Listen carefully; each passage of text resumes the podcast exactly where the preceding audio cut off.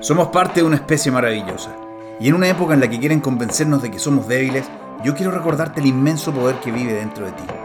Esto es Espíritu Indomable, un podcast sobre performance humana, autoliderazgo y responsabilización para seres humanos en busca de su poder. Bienvenida, bienvenido.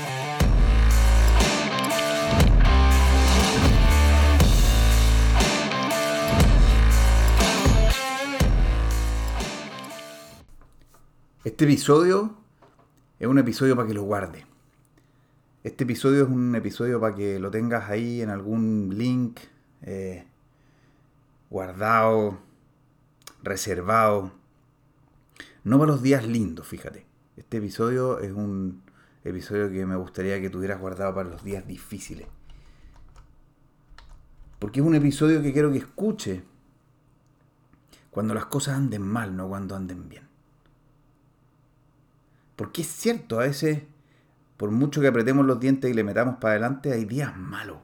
Hay cosas que salen mal, hay cosas que no resultan como nosotros esperábamos. A veces estamos con todo el impulso, tenemos un plan, tenemos una visión, tenemos mil cosas lindas que están ahí definidas en el papel y nos están saliendo bien y sentimos que estamos agarrando vuelo y algo resulta de manera inesperada. O tenemos ese gran plan y sentimos que no resulte, que no resulte, que no resulte, que no resulta. Y eso nos desanima. Y hoy día quiero compartir contigo algunas cosas para que nos acordemos de lo bueno que son los días malos. Por eso te digo que este episodio lo tengas guardado para esos días.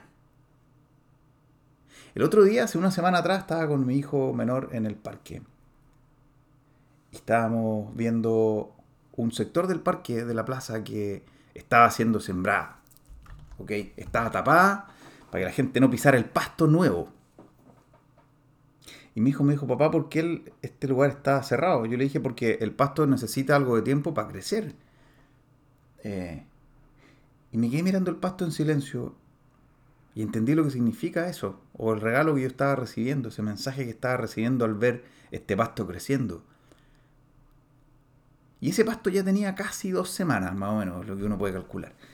Y y lo que ocurre cuando el pasto se siembra y lo dejamos allí un par de semanas incubando, creciendo solo sin tocarlo, es que lo cortamos, fíjate. Cortamos el pasto. Y eso fue lo que le dije a mi hijo. hijo, cortamos el pasto. ¿Y por qué lo cortamos, papá? Lo cortamos para que crezca más fuerte. Y eso fue lo que me hizo clic. Y eso fue lo que me hizo grabarte este episodio hoy día. Cuando el pasto está creciendo y lo queremos ayudar a crecer más, lo cortamos.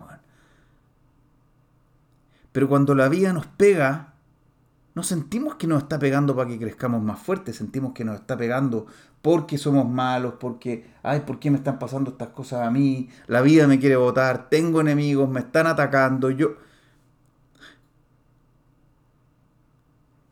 Cortamos el pasto para que el pasto crezca más fuerte, weón. Y a la hora que la vida nos corta, creemos que es para votarnos, weón. Cuando un niño tiene un año y está empezando a caminar y no le resulta, ese niño no se rinde, weón. De hecho, no se rinde nunca. No hay nada más porfiado que los niños. ¿Saben por qué? Porque los niños están convencidos de que pueden. Todavía no hemos llegado los adultos a convencerlos de que no pueden. Entonces sí pueden. Y ahí viene lo que pasa después de que el niño se cae una, dos, tres, cuatro, quinientas veces. El niño se para y empieza a caminar, weón. ¿Cuántas veces nos has visto gente testaruda que gracias a lo testaruda que terminó triunfando, terminó encontrando la felicidad, terminó encontrando el bienestar, terminó encontrando el éxito, terminó encontrando el oro en la mina, cuando el otro se rindió un metro antes. ¿Cuántas veces nos ha pasado eso? ¿Cuántas veces nos hemos leído todas esas historias? Pero cuando nos pasa a nosotros creemos que va a ser distinto. Cuando nos pasa a nosotros creemos que la vida nos pega para que nos caigamos y nos aburramos de perseguir nuestros sueños, de perseguir las visiones que hayamos puesto allá adelante. Pero es mentira. Cuando lleguen los agentes Smith, si no has escuchado ese capítulo, escúchalo. Cuando lleguen los agentes de Smith a decir, no, si los sueños son para otros, no, si no lo hagas, no, no, no, mejor tener una cuestión segura, tranquila nomás. Allá ellos, Mira sus vidas como están. Mira si han hecho lo que alguna vez cuando niños dijeron que iban a hacer. Mira si tienen un futuro. Mira si van a dejar alguna huella. Mira si son realmente felices o si todos lo están diciendo que lo son. Cuando quieres que te crezca el pelo y le preguntas a tu peluquero, tu peluquero te dice córtate el pelo más seguido. Cuando los hombres somos niños, queremos que nos salga barba, nos afeitamos más seguido aunque no tengamos ni medio pelo. ¿Te fijáis? La vida no se rinde, anota eso en algún lado, la vida nunca se rinde. El pasto no se rinde cuando lo cortas cada 15 días al principio. El pasto se agarra más fuerte y crece más fuerte. El pelo crece más grueso cuando lo cortamos más seguido, crece con más fuerza. El niño mientras más se caiga, más fuerza le va a poner a tratar de caminar. Porque fíjate que estamos mal acostumbrados a creer que la vida nos tiene que funcionar de una sola vez bien. Pero fíjate cuando conoces a personas adultas a las que parece no haberles pasado nunca nada. ¿Qué pasa cuando les pasa algo malo por primera vez? Se caen y no se paran más. Pero ¿qué te pasa a ti? ¿O qué me pasa a mí? Cuando la vida de nuevo nos trata de pegar. Crecemos. Nos paramos. ¿Y cómo nos paramos? Nos paramos con el doble fuerza. Y apretamos los dientes del doble y apretamos los puños del doble. Y pisamos el doble fuerte. Porque así funciona. El pasto no se rinde. El pelo tampoco, los niños tampoco. Cuando cuando tú estás tratando de ayudar a un pollito a salir del cascarón y le rompes el cascarón, es muy probable que ese pollo se muera. Cuando la mariposa está a punto de salir y está luchando, luchando en ese capullo para poder salir, y alguien rompe ese capullo para ayudarle, esa mariposa no va a alcanzar a vivir. Porque para que pueda romper esa barrera, necesita poder generar la fuerza suficiente para poder hacerlo. El pollo necesita generar la fuerza suficiente para poder salir de allí. Pero nosotros creemos que tenemos que hacernos la vida fácil y tenemos que hacerle la vida fácil a otros. Y cuando hacemos eso, es cuando matamos la vida. Fíjate en todas y en cada una de las veces en las que algo importante te ha resultado. ¿Te resultó acaso sin esfuerzo? ¿Te resultó acaso sin dolor? ¿Alguna vez que creciste, creciste sin el dolor de por medio? Nunca. El dolor existe y el dolor va a llegar y va a llegar una y mil veces y no lo puedes evitar. Y Buda nos enseñó eso, no lo puedes evitar, pero tú decides si lo vas a convertir en sufrimiento. Tú decides si lo vas a convertir en aprendizaje. Tú decides si ese dolor lo vas a convertir en una fuente para debilitarte o en una fuente para fortalecerte. Tú decides si ese dolor se va a convertir en la excusa por la cual no lograste lo que dijiste que ibas a lograr.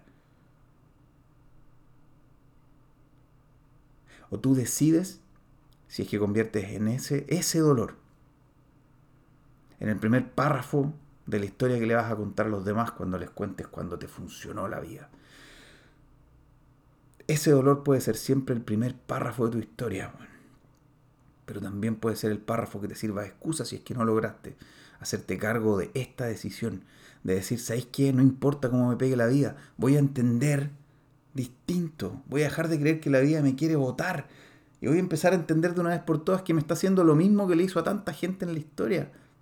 Cortarlo para que crezca más fuerte, Ese pollito, para poder nacer, clamó por su vida. La mariposa clamó por la vida, el pasto clama por la vida. Clama también tú. Hoy día que estás escuchando este capítulo y a lo mejor las cosas no andan bien y hay algo que no te ha resultado y te sientes frustrado, te sientes frustrada, clama por la vida. si le dedicas mucha fuerza a lo que estás haciendo, dedícale el doble, güey. Agarra tu corazón, ponlo arriba de la mesa, agarra tus huevos y tu cabeza y tus manos y ponla arriba de la mesa. Date cuenta cuál es el camino que tienes que tomar y tómalo con más fuerza.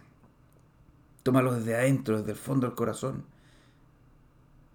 Y acuérdate del bambú, del bambú japonés, del bambú gigante, que durante los primeros siete años no sale a la superficie. ¿Sabéis por qué? Porque durante los primeros siete años lo que está haciendo es construirse una red de raíces tan intrincada y tan compleja que después le permite que en solo semanas, semanas, crece decenas de metros por sobre la tierra.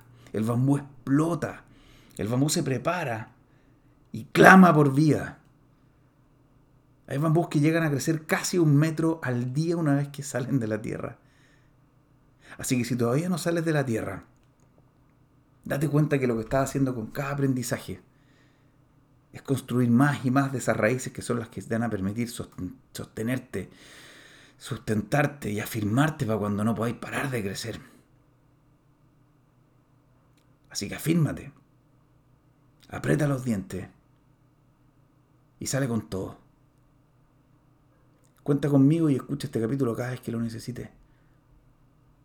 Y si además quieres crecer todas las semanas, bueno, súmate a los que ya lo estamos haciendo en el grupo Indomable anda a grupoindomables.com que te esperamos adentro. Como los bambú que no paran de crecer. Y aunque hayan visto o no la superficie, están todos creciendo. Un abrazo, que tengan lindo día.